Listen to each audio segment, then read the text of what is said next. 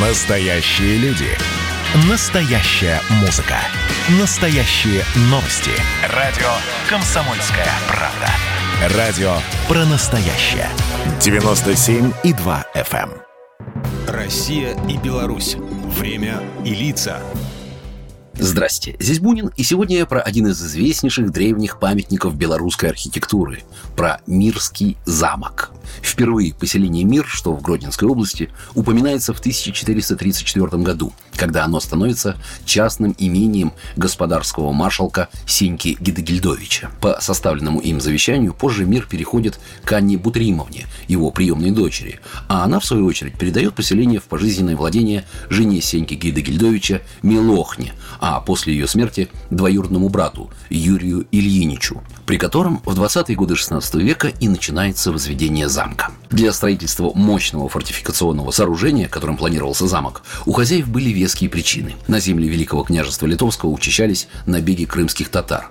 К тому же присутствовала шаткая политическая ситуация между феодальными группировками. Но, впрочем, одна из причин строительства была все же личной. Юрий Ильинич стремился получить графский титул Священной Римской империи, а одним из необходимых условий для этого было наличие в собственности каменного замка. Поначалу возвели пять башен, соединив их стенами трехметровой толщины. Каждая 25-метровая башня имела ярусы с бойницами и сложную систему внутренних переходов. Хозяева замка долго не могли завершить стройку. За 40 лет род Ильиничей полностью угас, и в итоге владельцем замка стал представитель могущественного рода Радзивиллов. Он решил сделать замок одной из своих резиденций. Но судьба у Мирского замка все равно была непростой.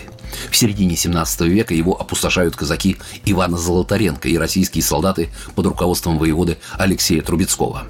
Через 30 лет Катажина Радзивилл приступает к восстановительным работам, но Северная война снова останавливает все на долгие годы. Когда в апреле 1706 в мир ворвались войска шведского короля Карла XII, они разрушили все, что до этого успели восстановить. В конце XIX века замок покупает наказной казачий атаман войска Донского Николай Иванович Святополк Мирский. Он возводит двухэтажный дворец и ремонтирует башни. В 1939 в мир входит Красная Армия, и в замке устраивают производственную артель. Уже в 1893 в Мирском замке начинаются полномасштабные реставрационные работы.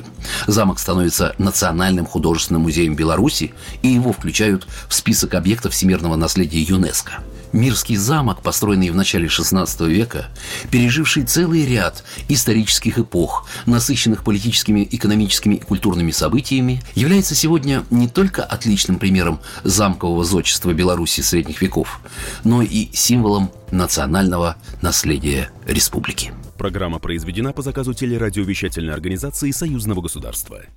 Россия и Беларусь. Время и лица.